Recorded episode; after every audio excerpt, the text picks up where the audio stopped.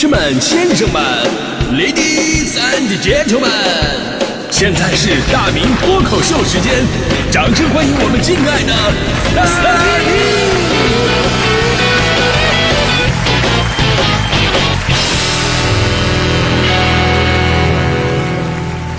好，欢迎各位来到今天的大明脱口秀，我是大明。呃，话说以物换物啊，并不是什么新鲜的生活方式了。那有的朋友说，哎呦，这个在国外很早就流行了，跳蚤市场以物换物，充分利用闲置二手物品的价值。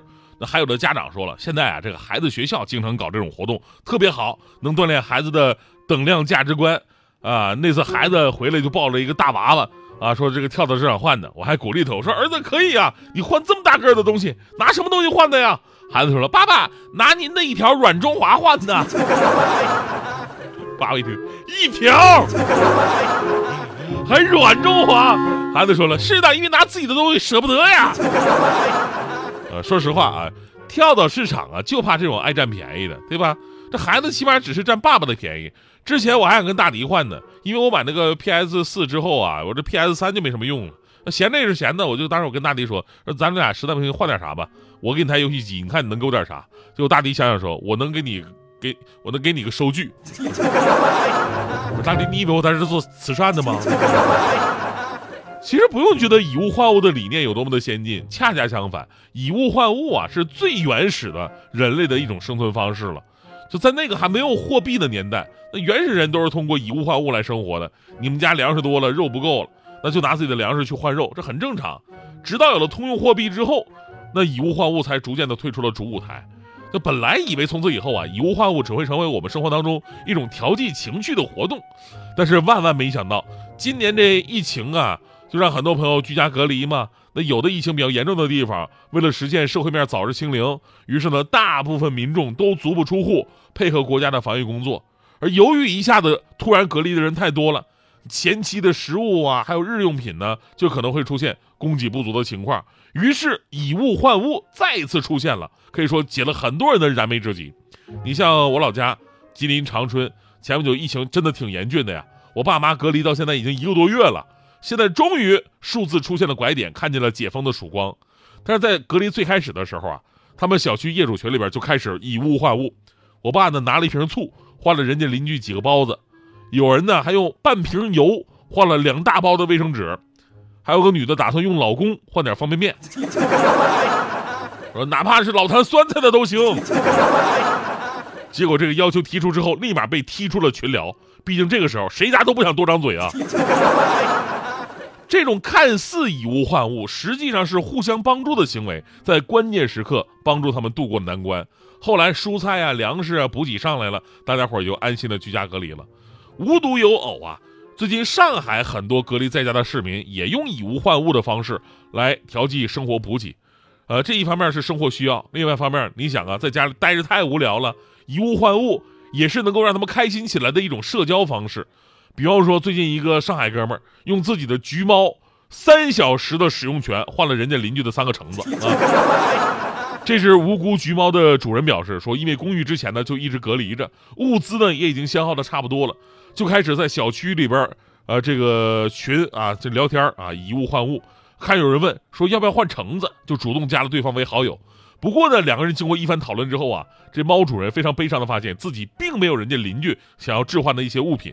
于是，为了得到这橙子，就只好出卖了自己的爱猫，还说要什么自行车啊，不如撸撸猫啊。结果对方欣然同意。这事儿涉及到的两个人类都很快乐，只有猫主子面对那个卖主求局的铲屎官，可能心里会想：老子终究还是错付了。你跟我商量过吗？我有什么好处？能多给我十个小鱼干吗？但是这事儿也让我明白一个道理。看来真的有那么一天，我们家胖胖也算得上是一个硬通货。当然，这个看似很平常的生活方式啊，其实你自己琢磨琢磨，这不就是在特殊时期打破原有的价格规律，然后重新定义价值的一种经济行为吗？而时间长了，必定也会有着自己的经济运行规律。如果你把握好了，就能在以物换物当中得到真正的实惠。昨天我看网上有个帖子，说疑似港股分析师的小区互换物资观察。啊，他就把很多的这个呃能换的一些东西啊，把它的未来的市场前景给标出来了。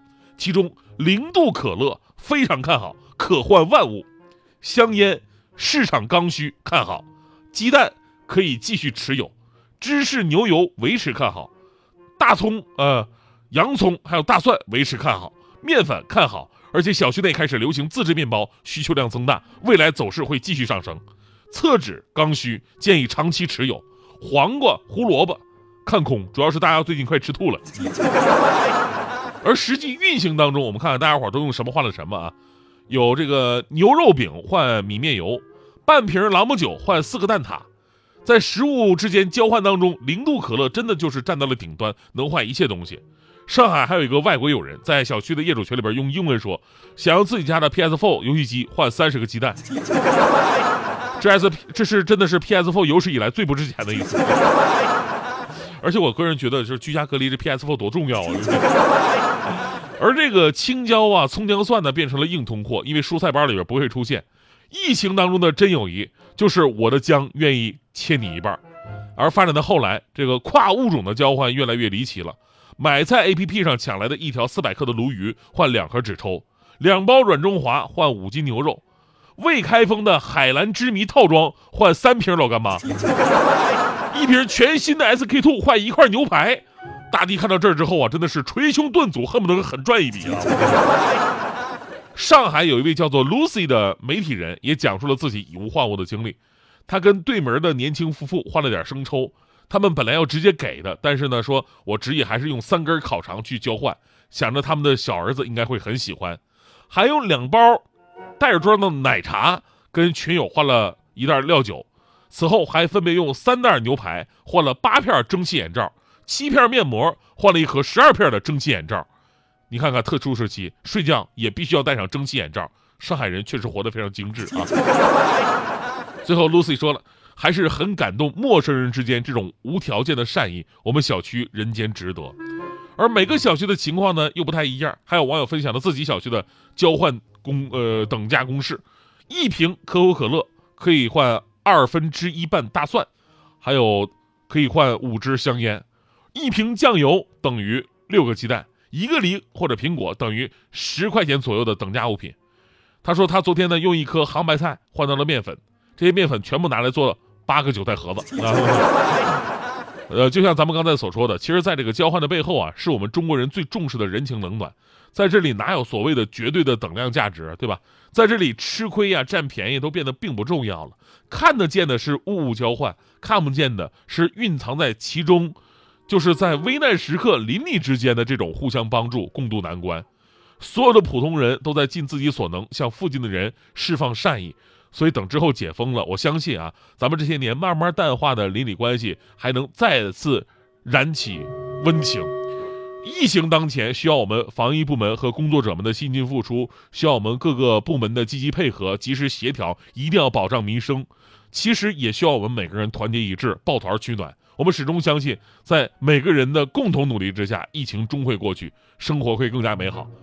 当然了，最后我还是要说回这个以物换物这个事儿啊。其实我觉得啊，这个方式还真的是挺好的。呃，不浪费东西不说，重点我们能在换的过程当中找到一些乐趣。真的，你说现在生活节奏那么快。人都挺无聊的，您真的可以尝试一下以物换物。那可能有朋友说了，说那也不太懂啊，你万一被陌生人给坑了怎么办啊？这个没关系，也可以不用跟陌生人去交换，你跟自己家人交换也行啊。比方说，就跟自己的媳妇儿俩人交换，对吧？你看俩人平时在家，一个往沙发上一瘫，另外一个往床上一躺，各自玩各自的手机，多没意思啊！这个时候，如果咱们物物交换一下，对吧？咱们彼此都玩对方的手机。